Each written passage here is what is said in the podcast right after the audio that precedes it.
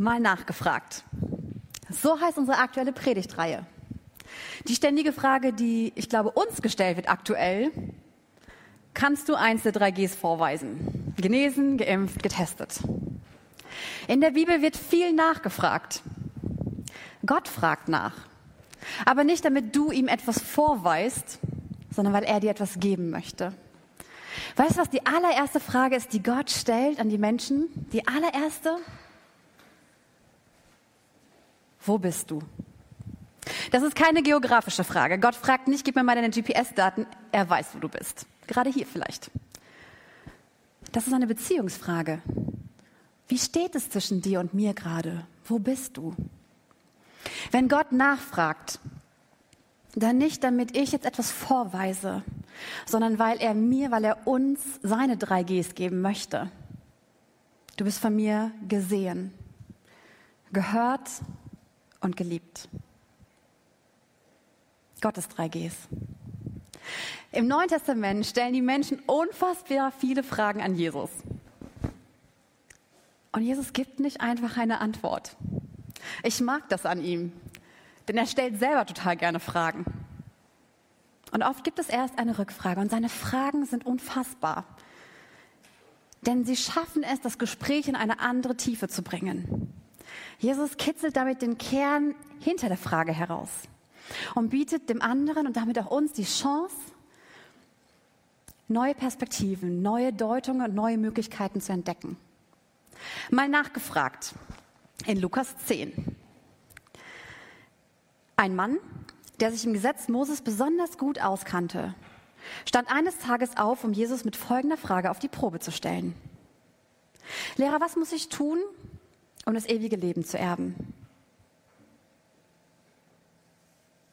Das ewige Leben. Das ist nicht die unendliche Verlängerung des Lebens hier auf Erden. Das ist ein Leben von einer anderen Qualität. Ein Leben, das nicht von Schuld geprägt ist, nicht von Angst bestimmt und nicht vom Tod begrenzt ist, sondern von vertrauter Gemeinschaft mit Gott. Und dieses Leben ist schon hier und jetzt beginnend, noch nicht sichtbar und doch erlebbar, wenn du und ich, wenn Menschen wie wir anfangen, Jesus zu vertrauen. In Johannes 17, Vers 3 heißt es nämlich, der Weg zum ewigen Leben ist, dich zu erkennen, den einzig wahren Gott und Jesus, den du in die Welt gesandt hast. Also, was muss ich tun, um ewiges Leben zu erben? Auf diese Frage hätte der Mann gerne eine Antwort von Jesus. Aber Jesus gibt nicht einfach eine Antwort, weil er möchte nicht den Kopf, das Wissen dieses Menschen erreichen, sondern sein Herz. Jemand sagte mal, wir können einander so richtig gut logisch in die Ecke diskutieren, überhaupt kein Problem. Aber wir erreichen damit nicht das Herz. Vielleicht hast du schon mal ausprobiert. Es funktioniert nicht. Jesus begegnet uns nicht so. Er diskutiert dich nicht in die Ecke. Kannst du vergessen, macht er nicht. Aber Jesus stellt gute Fragen. Und Jesus stellt nicht nur eine Frage, sondern zwei. Die erste Frage ist, was steht im Gesetz geschrieben? Es ist eine Frage nach dem Inhalt. Und ich finde es faszinierend, er nimmt das, womit sich dieser Mann besonders gut auskennt. Er ist ein Gesetzesgelehrter, er kennt die Gesetze, das ist sein, sein Job. Er fragt, was steht da? Du wirst darin die Antwort auf deine Fragen finden. Eine ganz wichtige Frage, was steht da? Die zweite Frage gehört dazu und sie ist sehr bedeutend. Jesus fragt, wie liest du? Ja, nicht was liest du, wie liest du? Lesen bedeutet in dem Griechischen, in der Sprache kennenlernen, genau kennen, vertraut werden mit ihm. Es ist dieselbe Wortwurzel wie aus dem Wort von Johannes eben. Jesus kennen, das ist der Weg zum Leben. Wie liest du? Nicht was liest, sondern wie liest du? Wie erkennst du? Erkennst du es mit dem Herzen? Wir sagen Learning by Heart. Liest du mit dem Herzen? Liest du nur mit dem Kopf? Gebrauchst du beides? Und tust du auch, was du liest? Wie liest du? Liest du, wenn du sie liest, die Bibel, in dem Vertrauen darauf, dass Gott dir etwas Gutes zu sagen hat? Etwas Hoffnungsvolles, etwas Haltgebendes, dass er persönlich zu dir spricht und nicht anonym bleibt, auch wenn wir manchmal den Eindruck haben? Ich finde es interessant. Dieser Mann stellt Jesus diese Frage, um sein Wissen zu prüfen. Jesus ist dein Wissen nicht ganz so wichtig. Jesus stellt die Rückfrage nicht, um das Wissen des Mannes zu prüfen, sondern er möchte dem Herzen dieses Mannes auf den Grund gehen. Wie steht's um dich? Jemand sagte einmal, die längste Strecke der Welt ist 30 Zentimeter lang. Zwischen Kopf und Herz.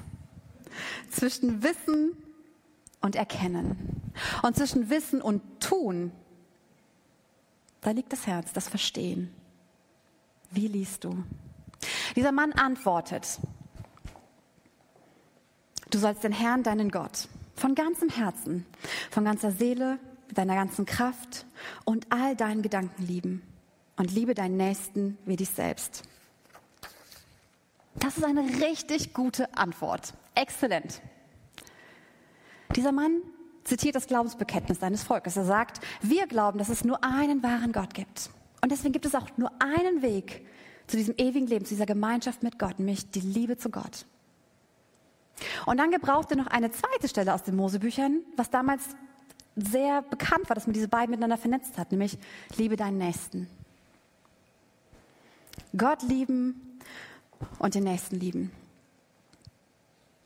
Indem er etwas Altbekanntes nennt, was er bestimmt schon oft gesagt hat, aber indem er es laut ausspricht, weil Jesus ihn persönlich fragt, fängt etwas an, sich in ihm neu zu bewegen. Wie antwortet Jesus auf diese Antwort? Ich mag das. Er lobt ihn. Er sagt, ja, richtige Antwort. Das ist es. Du kennst die Antwort. Lebe danach. Nicht was liest du, sondern wie liest du. Und ich mag es, Jesus hat total Humor. Habt ihr es gemerkt? Jesus greift die Frage auf. Der Mann fragt, was muss ich tun, um ewiges Leben zu haben? Und Jesus sagt, tu es und du wirst leben.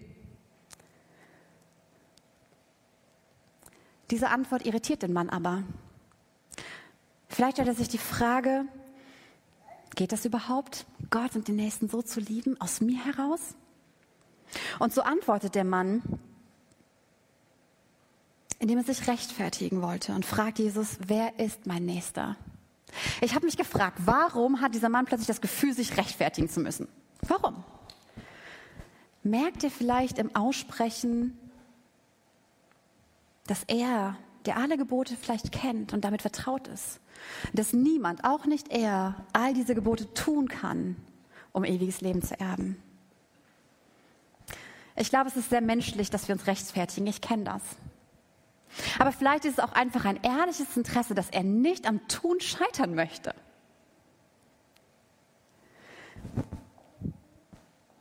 Und so fragt er, wer ist mein Nächster?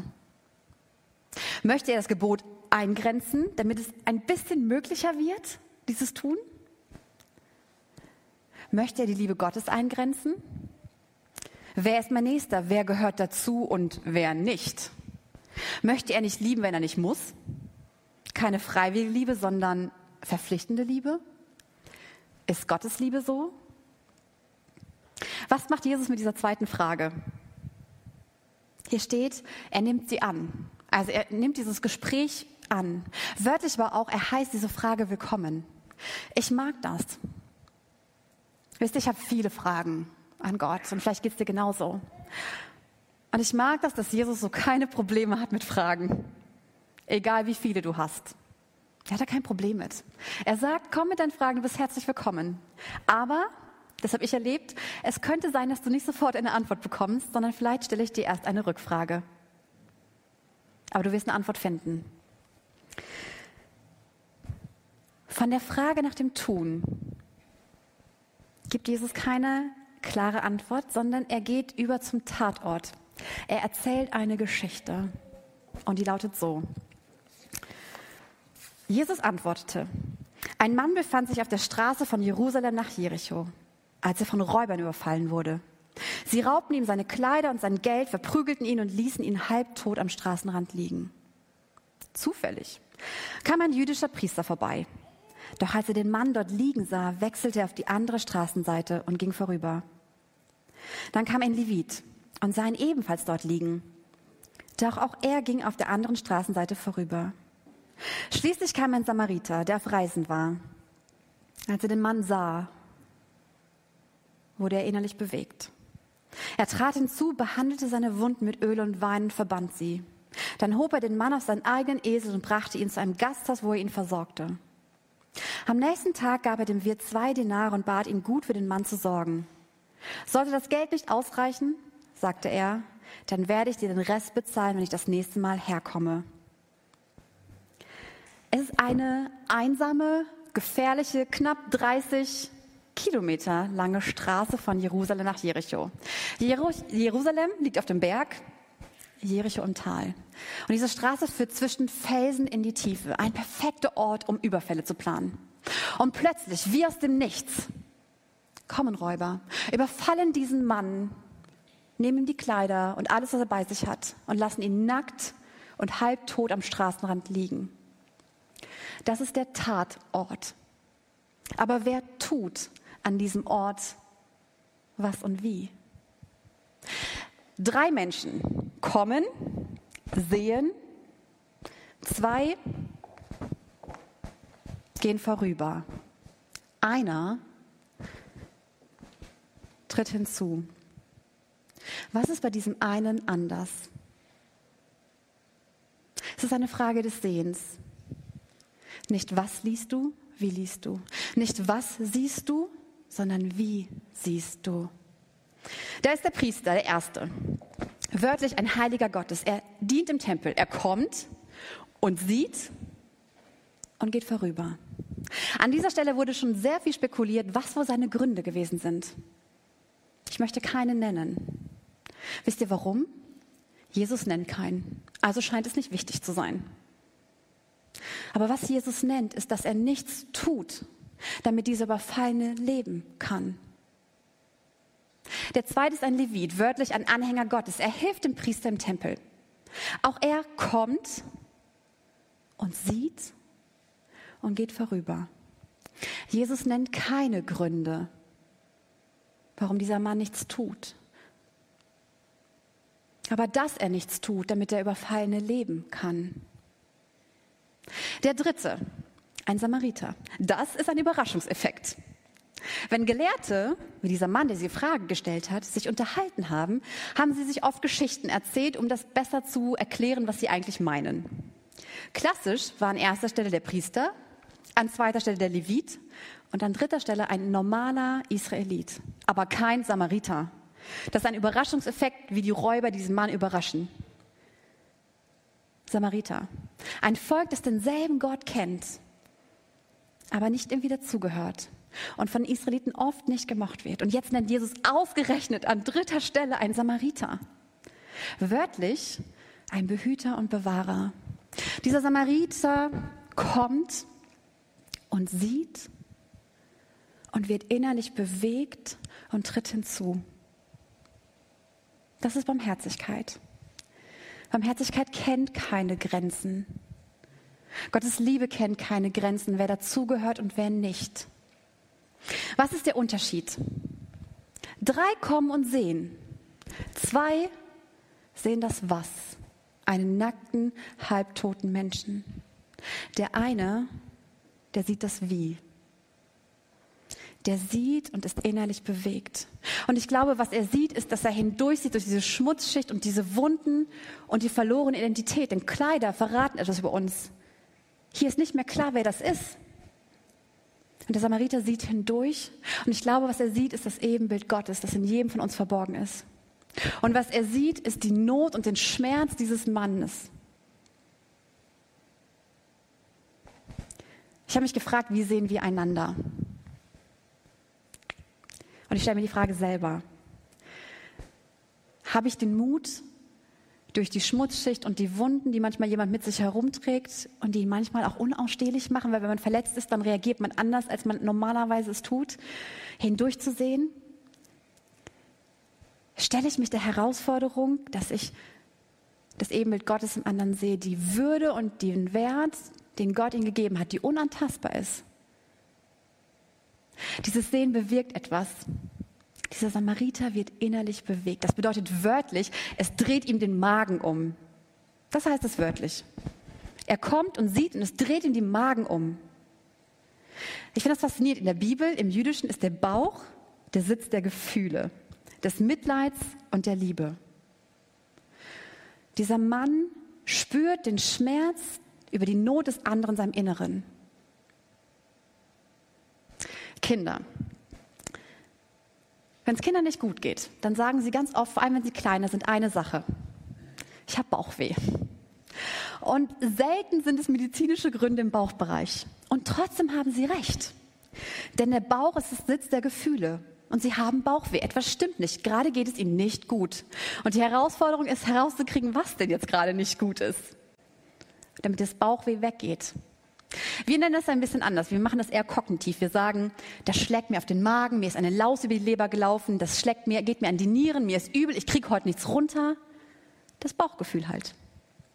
Innerlich bewegt. Ich finde, das ist für mich eines der schönsten Wörter der Bibel.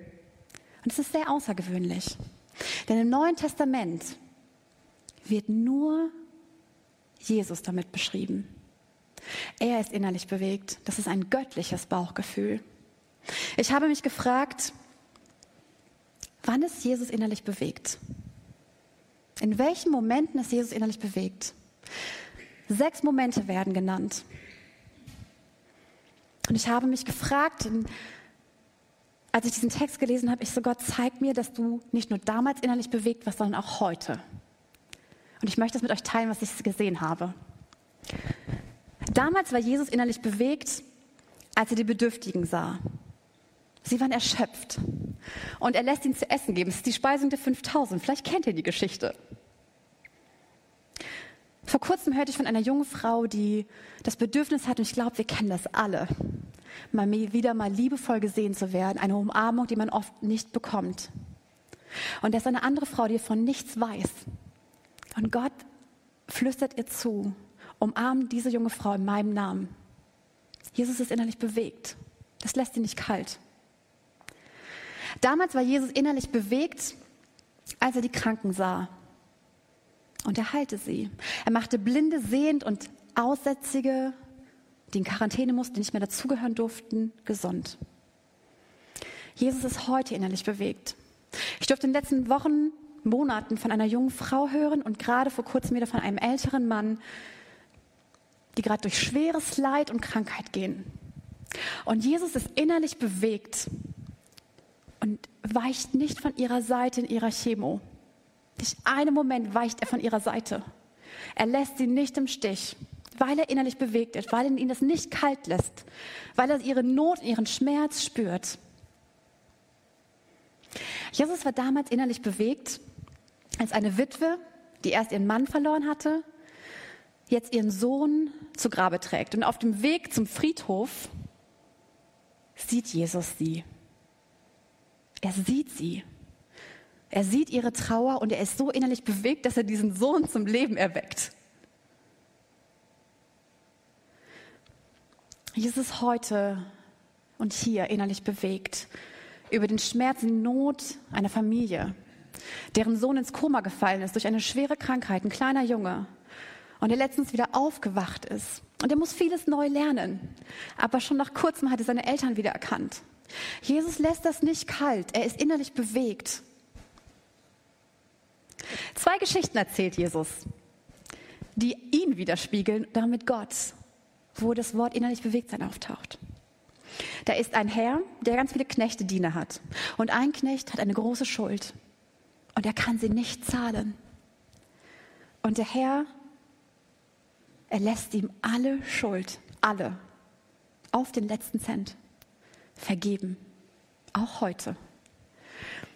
Und da ist ein Vater, der verliert seinen Sohn, weil ich glaube, dieser Sohn nicht mehr weiß, wer er eigentlich ist und wo er hingehört. Und er läuft weg.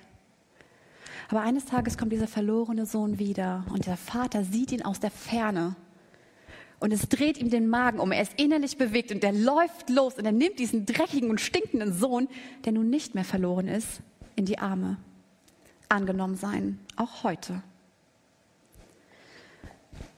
Das hat eine Frage in mir ausgelöst.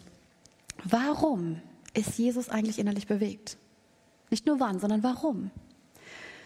Ich glaube, es ist die Vorweihnachtsbotschaft. Nämlich in Lukas 1 heißt es, durch die herzliche Barmherzigkeit, da steckt dieses innerlich Bewegtsein drin, das aktiv wird, wird nun das Licht des Himmels uns besuchen. Das ist Gottes Sohn, das ist Jesus, das ist das Licht der Welt, um die zu erleuchten, die in der Dunkelheit und im Schatten des Todes sitzen und um uns auf den Weg des Friedens zu leiten. Wie hast du das letzte Mal erfahren, dass Jesus vielleicht auch über dich und dein Leben innerlich bewegt ist? Dass es ihn nicht kalt lässt, wie es dir gerade geht, dass du ihm nicht egal bist. Und hast gemerkt, dass er barmherzig hinzutritt, sich dir nähert. Wir vorhin gesungen, dass es eine Wende gibt. Das ist der Wendepunkt. Der Wendepunkt in der Geschichte und der Wendepunkt in der großen Geschichte Gottes mit seinen Menschen. Da ist der Samariter, der innerlich bewegt ist, der fühlt, was er sieht. Und darum tut er, was er kann. Und was kann er tun? Na, das, was er bei sich hat. Er nimmt den Wein, desinfiziert die Wunden, hat man damals gemacht. Er nimmt das Öl, gießt es über die Wunden, um den Schmerz zu lindern. Er verbindet die Wunden, er setzt ihn auf seinen Esel, er bringt ihn in diese Unterkunft und dann sagt er, sorge für ihn, ich werde für alles bezahlen. Weil Jesus innerlich bewegt ist, weil er fühlt, was er sieht, dich und mich. Darum tut er, was er kann. Jesus sieht mich und dich. Er sieht das, was uns gerade beschäftigt. Er sieht, ob ich gerade stehe oder gerade eher feststecke. Und er sieht meine Wunden, die mir andere angetan haben, die ich mir manchmal selber antue oder mir antun lasse. Und vielleicht ist es wie bei diesem Mann geraubte Identität, dass du eigentlich gerade nicht weißt, wer du wirklich bist. Oder vielleicht ist es geraubte Selbstachtung oder geraubter Lebensmut. Jesus ist wie dieser Samariter. Er geht nicht vorüber. Er kann das nicht. Er will nicht und er wird nicht an dir vorübergehen. Das ist nicht er. Jesus tritt hinzu um dich zu trösten, um, dich, um sich mit dir deine Wunden anzuschauen, damit sie heil werden.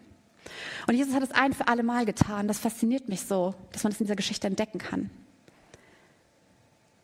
Ich glaube, dass wir Menschen eine große Wunde in uns tragen. Die hat was mit der ersten Frage zu tun. Wo bist du?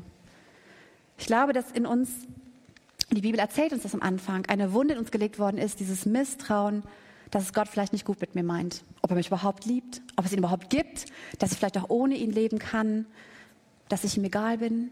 Und das löst etwas aus und Wunden lösen etwas aus. Sie machen, dass wir verletzt sind, dass wir andere verletzen, dass wir vielleicht anfangen, andere zu hassen, bitter zu werden, Schuld auf uns laden oder andere schuldig werden. Und Jesus sagt, ich gehe nicht vorbei. Ich nehme diese Wunde. Ich trage sie auf meinen Schultern ans Kreuz. Und ich zahle dafür, nicht mit Geld. Ich zahle mit meinem Leben dafür. Damit du und ich, damit wir überleben können, damit wir dieses Leben von neuer Qualität haben. Nicht mehr von Schuld geprägt, sondern von Vergebung. Nicht mehr von Angst bestimmt, sondern von furchtloser Liebe. Nicht mehr vom Tod begrenzt, sondern der Gewissheit, dass wir auferstehen werden. Dieses Leben, das mit einer tiefen Freude, einer unfassbaren Freiheit und einem oft unbegreiflichen Frieden geprägt ist.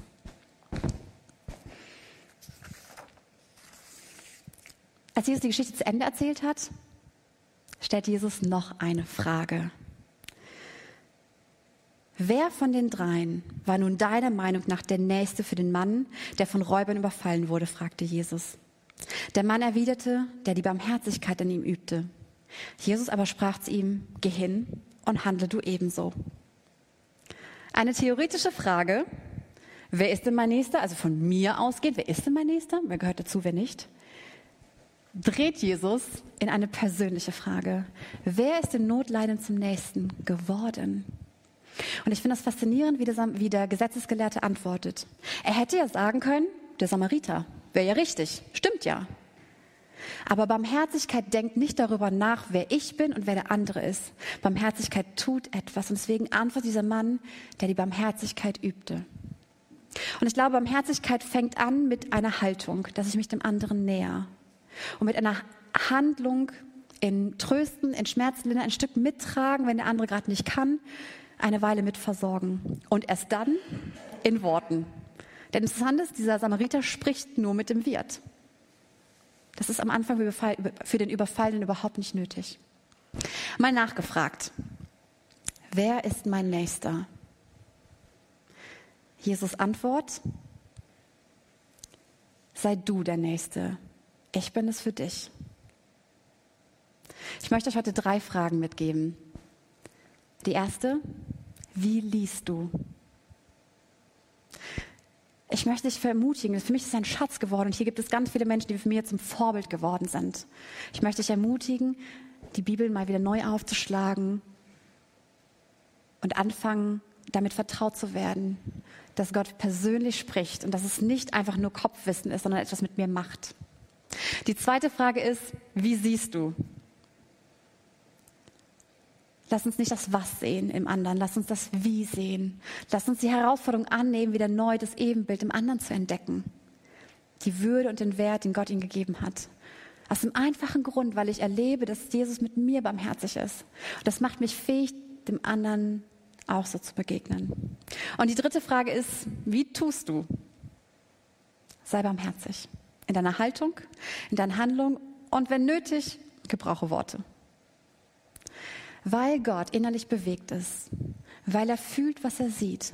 Darum tut er voller Barmherzigkeit, was er kann. Lass uns ebenso innerlich bewegt sein. Lass uns fühlen, was wir sehen und darum barmherzig tun, was wir können. Amen.